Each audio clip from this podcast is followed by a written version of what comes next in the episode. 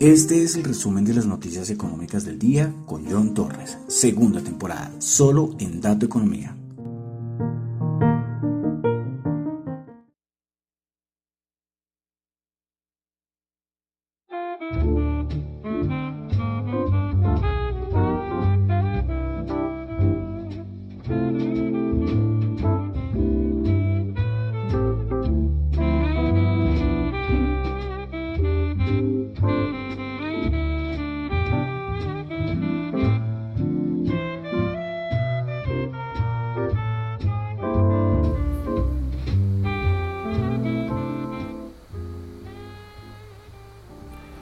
Buenas noches a todos. Son las 9.01 de la noche de hoy, miércoles 5 de enero del año 2022. Mi nombre es John Torres y este es el resumen de las noticias económicas del día. Saludo como siempre a los que me están escuchando en vivo en Radio Dato Economía, los que escuchan el podcast en Spotify en, recuerden Spotify pueden calificar el podcast, en Apple Podcast también pueden calificarlo y en YouTube suscribirse al canal y también darle dedito arriba, dedito abajo. Bueno, miércoles 5 de enero del año 2022. Entonces vamos a comenzar con el resumen de noticias económicas, aclarando como siempre que lo que yo comento acá son solamente opiniones personales, no es para nada ninguna recomendación de inversión.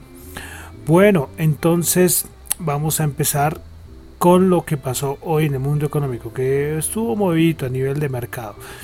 Bueno, vamos a empezar con PMIs. Recordemos que estábamos ya en los PMIs manufactureros, ahora pasamos a los PMI de servicios. Comenzamos con Australia, PMI de servicios 55.1. Japón, PMI de servicios 52.1, anterior 53. Pasamos a Europa, daticos macro, comenzamos con confianza del consumidor en Francia, 100, eh, se esperaba 97, anterior 98. Tuvimos en Italia datos de inflación 3.9%, se esperaba 3.8%, por eso les decía ayer que Francia se alcanzó a mantener por debajo de 3, mientras que en otros países sí por encima del 3, 3,5%. Bueno, también tuvimos en Europa datos de PMI de servicios, comenzamos en Italia 53, se esperaba 54, España PMI de servicios 55.8, se esperaba 57.4. En Alemania 48.7, se esperaba 48.4. En Francia 57, esperaba 57.1. Y el de la eurozona, el PMI de servicios de mes de diciembre, subí con 53.1, esperaba 53.3. El más afectado se nota, yo creo que acá afectado por lo último que ha pasado a nivel de COVID eh, de Omicron, el PMI de servicios de Alemania bajando de los 50 se ubica en 48.7. Bueno, continuamos ahora ya a Estados Unidos, donde tuvimos el dato de empleo de la agencia privada ADP, 807 mil, cuando se esperaba 410 mil, dato bastante bueno. También tuvimos el PMI de servicios, el Market Service en Estados Unidos, 57.6, esperaba 57.5. Bueno, el hecho más importante fue que salió las minutas de la Reserva Federal, las minutas como las actas de la última reunión de la Reserva Federal. Y eran muy esperadas estas actas, porque recordemos que en, la, esa última eh, reunión pues se tomaron medidas bastante importantes. Y pues bueno, lo, lo básico, yo ayer les comentaba que, el, que hay que revisar mucho a nivel del banco, de los bancos centrales, especialmente la Reserva Federal, es las tres formas en que tiene, las tres herramientas que tiene el, Banco Central de Reserva Federal para quitar liquidez al mercado. Entonces mencionábamos que era mediante el tapering, eh, la otra era subir de tasas de interés y la otra era reducir el balance. Pues bueno, eh, hoy lo que más, eh, lo más importante de eso es que se anticiparán las subidas de tasas de interés, se puede hablar de hasta tres en este periodo, en el año, pero fue lo del balance general que podría empezar a reducirse más rápido eh, que lo ocurrió la última vez y que ocurrió la normalización. Entonces esto asustó mucho al mercado y ahorita vamos a entrar al mercado. Y algo curioso es que el Wall Street Journal creo que no sé si fue en la madrugada, yo lo publiqué como a las 7 de la mañana, sacó sacó la noticia de que, ojito, que podríamos tener noticias de Reserva Federal bajando el balance general. Entonces, esto fue lo más importante hoy a nivel de, las noticias, a nivel de mercado, eh, y fue esas minutas y estas actas de la Reserva Federal. Eso es un montón, montón de cosas, pero hablaron también, ahí viene lo de Omicron, bueno, viene un montón de cosas, pero para resaltar es esto de la reducción del balance general de la Reserva Federal y a su vez lo del aumento de las tasas de interés. Y además que, por ejemplo, con datos, como ejemplo, que tuvimos de la agencia de empleo, todos estos datos son buenísimos. También se ha visto en la Reserva Federal, no me acuerdo si fue eh, la de Nueva York, sacó un análisis de que, por ejemplo, los cuellos de botella han ido mejorando. Ellos tienen unos datos macros para, para dar esta idea. Entonces, como que todas las cosas se están dando a que la Reserva Federal haga y, tome ciertas herramientas eh, para reducir la liquidez en el mercado. Entonces esto fue lo más importante hoy. Yo creo que en Estados Unidos da mucho que hablar, se lo verán en todos los medios, pero entonces es, es lo que hay que resaltar. Bueno, seguimos a Colombia, tuvimos el dato de inflación del mes de diciembre. Es entonces la variación mensual 0,73 por 0,73 y la variación anual subí con 5,62 si comparamos respecto al 2020 la variación mensual en 2020 fue el 0,38 y la del 2020 la variación anual fue 1,61 ya dejaremos de comparar con con 2020 a nivel de, de, comparar variables macro eh, yo que les iba a decir, ah bueno, otra cosita es que es el mayor dato creo que de los últimos seis años a nivel de inflación, 5,62. Bueno, la variación anual del IPC por divisiones de gastos. Bueno, eh, vamos a nombrar los, los, que más variaron anualmente y los tres que menos variaron. Bueno, alimentos, bebidas alcohólicas lidera 17,23, una barbaridad. Restaurante y hoteles 8,83. Transporte 5,79. Y los de menor variación fueron recreación y cultura 1,04. Prendas de vestir y calzado menos 2,6. Información y comunicación menos 12,10. Bueno, y finalmente la variación anual de los índices de precios del consumidor por dominios geográficos. Eh, los tres donde mayor variación hubo fue Santa Marta 899, Cúcuta 869, Popayán 842.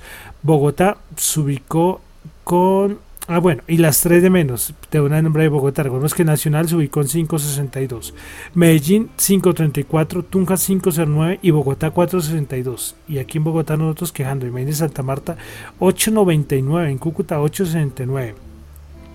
Son muchas cosas lo que ocurrieron durante el año 2021 que empujaron la inflación. Muchos, muchas variables, tanto políticas, sociales, eh, factores externos, bueno, un montón de cosas que afectaron este dato. Entonces recordemos 5,62 la variación anual de la inflación en Colombia. Bueno, pasamos ya a los mercados, vamos comenzando con cositas. Tuvimos inventarios de petróleo de la EIA se esperaba una caída de 3,65 millones de barriles y, se tuvo fue una caída del 2,1 millón de barriles. Eh, pero por ejemplo la gasolina aumentó 10,12, el mayor dato desde abril de 2020, 10,2, un dato negativo eh, a nivel de los inventarios. Bueno, eh, cositas de, de petróleo. Y bueno, no solamente petróleo, materias primas, criptomonedas, es lo que está pasando en Kazajistán. Hay unas protestas muy fuertes en contra del gobierno por el aumento del precio del gas licuado de petróleo. Eh, se ven imágenes tremendas, estaban en serio, bueno, una, una cosa súper fuerte lo que está pasando en Kazajistán. Entonces, como les digo, esto afecta a todo, a todo. Por ejemplo, eh, voy a meter una, una, bueno, no quería hablar de criptos acá, pero es que lo de Kazajistán es que hay muchos mineros de Bitcoin eh, allí cuando se fueron de China, recordemos que en China eh, hubo la prohibición y sacaron corriendo a, muchos a muchos mineros de, China. Y muchos se fueron a Kazajistán y Kazajistán pues estaban bien. Y pues ahorita ya con todo esto hay problemas ¿eh? también del uranio también gran exportador de uranio que es Kazajistán también hoy el precio del uranio también subiendo. Bueno muchas cosas que afectan es lo que está pasando en Kazajistán a nivel de energía, a nivel de criptos, a nivel de mercado, bueno, un montón de cositas que pasan allí, estar ahí pendientes. Bueno, más cositas de mercado, hoy eh, Meat, que es la, de los productos veganos, las carnes veganas, pues firmó como un acuerdo con los restaurantes de KFC en Estados Unidos. Creo que van a empezar en algunos restaurantes a ofrecer nuggets veganos. Bueno, sí, para los que les, están en Estados Unidos y les quieren probar los nuggets veganos. Bueno, otras cositas, noticias y rapiditas, lo de Sony que va a lanzar una parte de una compañía especializada en vehículos eléctricos. Vamos a tener vehículos eléctricos, eh, vehículos eléctricos de Sony. Bueno, eh, bueno, cosita aquí de Colombia es que salió mm, el boletín informativo por parte de la Bolsa de Valores de Colombia. Y es, eh, bueno, el asunto es que es el aviso de finalización del periodo de recepción de aceptaciones de la oferta pública de adquisición de las acciones ordinarias del Grupo de Inversiones Suramericana SA. Y lo más importante es que no estará habilitada la posibilidad de volver a ingresar la aceptación, lo que habíamos nombrado ayer, que no iban a alargar el plazo de la aceptación por parte de Gilinski para el Grupo Sura. Bueno, eh, listo. Bueno, otra cosita aquí importante, y es que pareció interesante este dato, y es que Bancolombia sacó que un datico, que los inversionistas extranjeros vendieron acciones colombianas durante el 2021 en 2,75 billones. Esto en acciones de la Bolsa de Valores de Colombia. Solamente en diciembre vendieron en neto 46.299 millones y en el último trimestre salieron a vender 603 mil millones.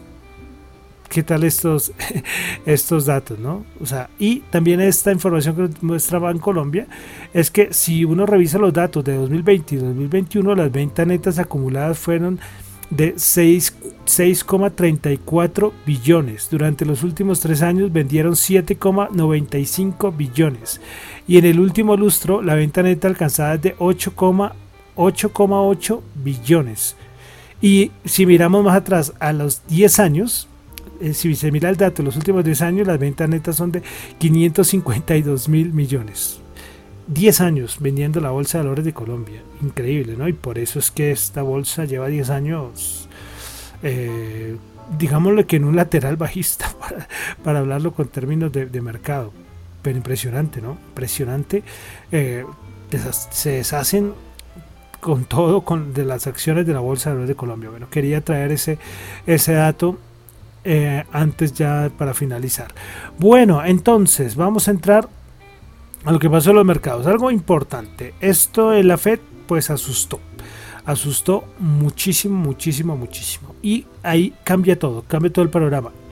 Eh, muchos están escépticos de que pudiera la Reserva Federal en las minutas sacar algo de la reducción del balance. Ya lo de las tasas de interés, ya el mercado, así como lo del tapering, ya el mercado mismo empieza y lo asimila, lo va asimilando.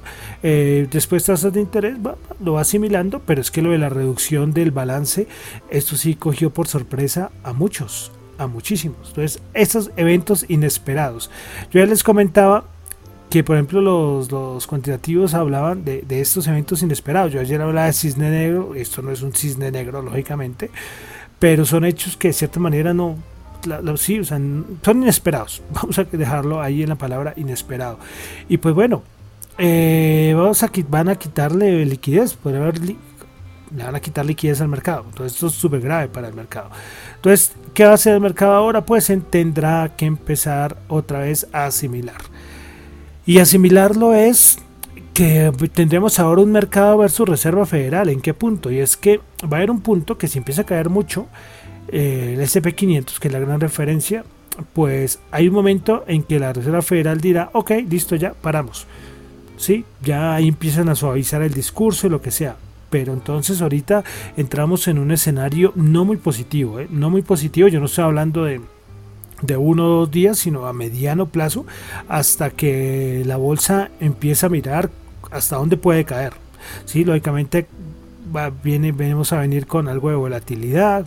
O sea, ya hay una cosa y es que ya lo habíamos dicho, ya nada del, rally de Navidad, ya ese fin, ya se acabó. Eso para mí, ya eso ya se acabó. Ayer siempre decían que a los dos primeros días, yo, yo, yo por ejemplo, eh, lo dije que ya el, 31 ya para mí ya se había acabado. Pero bueno, dio dos días más. Y ahora con esto la Reserva Federal, ya, ya lo del rally de Navidad queda para las estadísticas, en mi opinión. Eh, y ahorita miraremos. Yo creo que van a venir rebotes, va a aumentar la volatilidad, ya los mismos cuantitativos ya han dicho. Estar pendiente, no tengo lo de la lo de esta gama, lo de la gama positiva, gama negativa, recuerden que siempre eso es muy importante porque cuando llega cierto momento de la gama negativa, en los mercados empiezan a, tener una volatilidad amplia. Y Recordemos que ahorita todavía falta, pero creo que es como el 15 de enero tendremos los vencimientos, esos populares vencimientos que todos los meses eh, dan volatilidad al mercado. Entonces, esto la Reserva Federal pues le pone un ingrediente muy interesante al mercado de acciones, al mercado de bonos, al mercado cripto, al mercado de divisas, a todo. Hombre, la Reserva Federal, el banco central más importante del mundo. Entonces, importante. Entonces, bueno, Miraremos a ver qué va a pasar. Eh, hoy City, eh, antes de que pasara toda esta locura, en la mañana, eh, colocaba que el precio objetivo del SP500 era de 5.100.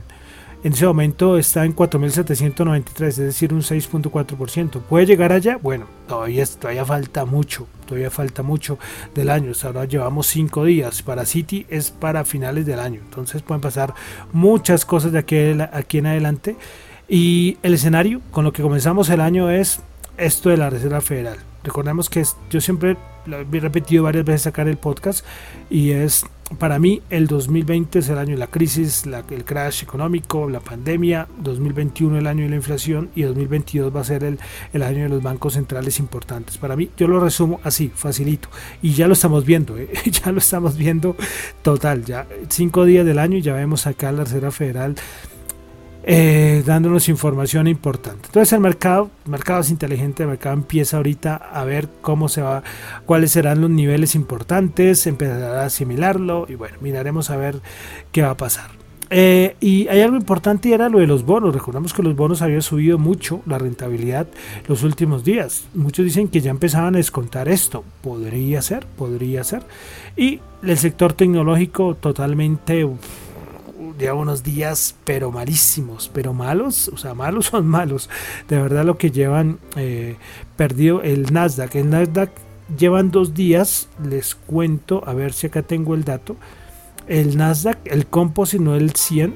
El Composite tiene más valores, el 100 que es el que ahorita nombro, solo tiene 100 valores, pero ha perdido, en dos días ha perdido ya 700 puntos sí, 700 puntos, ya ha perdido más de 700 puntos, ya ha perdido el Nasdaq en solo dos días.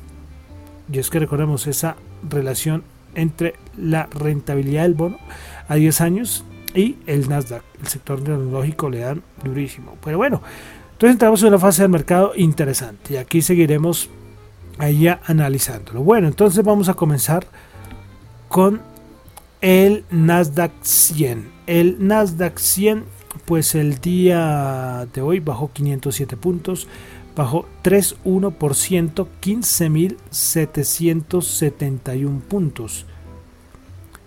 Bueno, principales ganadoras en el Nasdaq 100. Eh, Mondelez International 1,4%, Intel 1,3% y T-Mobile 1,1%. Increíble que son 100 valores. Y les cuento que solamente, a ver, ya es eso de nidito ahí que se ya ayer lo descubrí. Cuando ocurra eso me voy a quedar callado, porque es que ocurre de un momento a otro. Y ya yo diciendo, haciendo un pequeño paréntesis, yo ayer cantando, yo cantando Victoria porque decía, oh, el audio quedó bien. Cuando escuché yo, no, no puede ser esa falla ahí en el sonido, como que se cruza, es una cosa distorsionada. Bueno, entonces, eh, yo les estaba contando que solamente 1, 2, 3, 4, 5, 6, 7, 8, 9, 10 valores de los 100 del Nasdaq 100 terminaron en verde.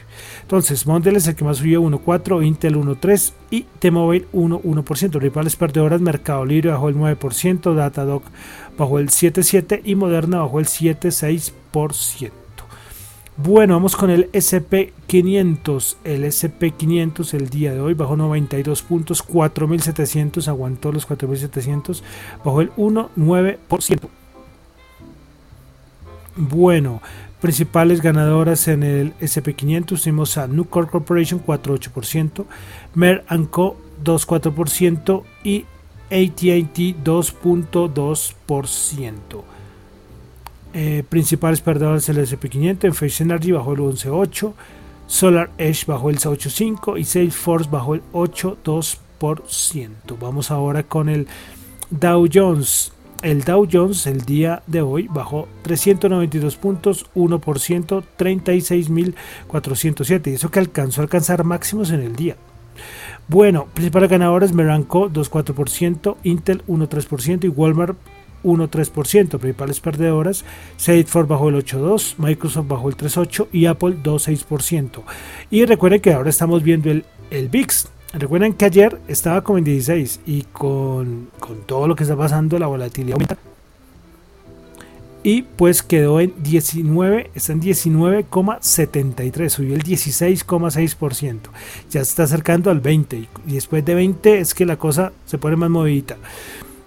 Bueno, vamos a la Bolsa de de Colombia. El MSCI Colca bajó 21 puntos, 1,5%, 1402. Principales ganadoras el Cóndor, 4,8%, Grupo Oval 1,9%, Grupo Oval Ordinaria y Preferencia Grupo Argos un 9%. Principales perdedoras, Paz Río bajó el 70,5% por lo de la OPA, recordemos.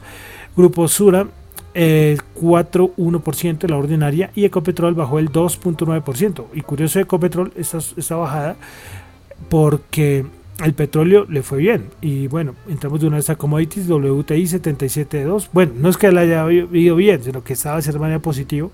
Subió 0.1, Brent 82, subió 0.1. El oro 1810 bajó 3. Ya saben, cuando escuchen la distorsión, tranquilo, no voy a decir nada hasta que encuentre la razón por la cual esto se, se distorsiona. Bueno, pasamos a las criptomonedas.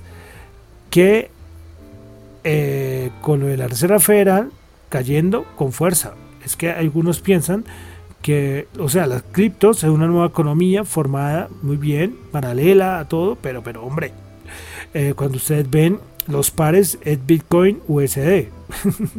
sí, cuando ustedes ven es Ethereum USD, o sea, hasta hay que tener en cuenta el dólar y hay que tener en cuenta la Reserva Federal y hay que tener en cuenta las políticas macroeconómicas a nivel mundial. Las criptos, ok, es algo paralelo, algo diferente, pero también es un mercado, es un mercado que también va a ser afectado por las políticas monetarias de los bancos centrales y especialmente de la Reserva Federal. Y hoy se vio, hoy se vio el Bitcoin cayendo 5,7%, 43.550, Ethereum cayendo el 7,1%, 3.527, Binance Coin bajando el 7,9%, 469, Solana bajando el 9,1%, 152 dólares, Cardano bajando el 6,6%, 1,2 dólares, Ripple 6, bajando el 6,6%, 0.77 dólares. Terra bajando el 8.8. 76.9. Polkadot bajando el 9%, 26.4. Avalanche.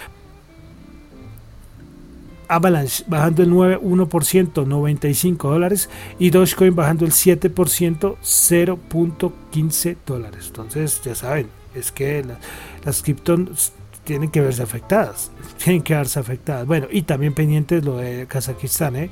por el asunto de la minería. Eh, bueno, y seguimos, a pesar de todo, a pesar de las caídas, seguimos acá con nuestro diccionario eh, cripto que estamos acá mencionando. Estoy dando alguna definición de palabritas que se encuentran ustedes por ahí. Como les digo, puede ser para gente que está relacionada con el mundo cripto y hay otra gente que no, pero cuando vean alguna palabrita, pues tenga alguna definición y sepa qué es. No necesariamente tienen que ser inversionistas, ni, ni bueno, inversionistas no que compren, hayan comprado algún criptoactivo. Bueno, la palabra de hoy, recordemos que ayer la palabra fue algoritmo y la palabra de hoy es altcoin. ¿Qué es una altcoin? Viene de la construcción viene de la construcción entre las palabras en inglés alternative y coin. Es decir, que podría traducirse como moneda alternativa. Entonces, el término altcoin se refiere a los criptomonedas o criptoactivos que derivan del código fuente de Bitcoin u otras criptos eh, y que en algunos casos pueden ser bifurcaciones de otras criptos. Bueno, esta definición no me pareció muy, muy clara, pero bueno, Alternative Coin, eso es lo, más claro, es una moneda alternativa. Eh, ahí sí dependerá uno de quién está dando la definición, porque por ejemplo, uno puede decir que todas las criptos, aparte de Bitcoin, son altcoins. ¿Ok? Entonces, eh, Bitcoin es la única que es en sí la la gran, la gran criptomoneda y el resto son monedas alternativas, desde la número 2 que es Ethereum hacia abajo. ¿sí? Pero aquí también, como lo dice en la definición, no necesariamente, como le digo, depende de quién de la definición, puede verse que las monedas principales son las principales criptos, pero las otras que pueden ser, que están incluidas en estas, en estas blockchains, eh, pueden ser las altcoins. ¿sí? Pero entonces, para para no enredarse con tanto, son las monedas alternativas diferentes al Bitcoin y si quieren colocarle diferentes a Ethereum o a las principales. Sí, pero casi todo el mundo y mucha gente lo dice que las altcoins son las criptos que no son Bitcoin. Ahí como vamos, traté de coger la definición y volverla lo más, ¿sí? lo más entendible posible. ¿sí? Esa es como, como la opinión. Entonces esa fue la palabra del día de hoy, altcoin, en, en nuestro diccionario cripto. Bueno, y vamos a terminar ya con el dólar. 4.047 bajó 36 pesos. Bueno, con esto terminamos por el día de hoy con el resumen de noticias económicas del día. 26 minutos, se me hizo largo esto. pensé que, perdón, pensé que este no había sido tan largo, van 26 minutos. Bueno, vamos a terminar rapidito. Eh, recuerden que lo que yo digo acá son solamente opiniones personales, no es para nada ninguna recomendación de inversión. Mi nombre es John Torres, me encuentran en Twitter en la cuenta arroba John Chu y en la cuenta arroba Dato Economía. Y recuerden que los que quieran escribir al correo radiodatoeconomía arroba gmail.com. Bueno, entonces como siempre terminamos con música, vamos con una banda que ya creo que no existe, esa se desintegró hace varios años, la banda mexicana Caifanes con ayer me dijo un ave. Muchísimas gracias.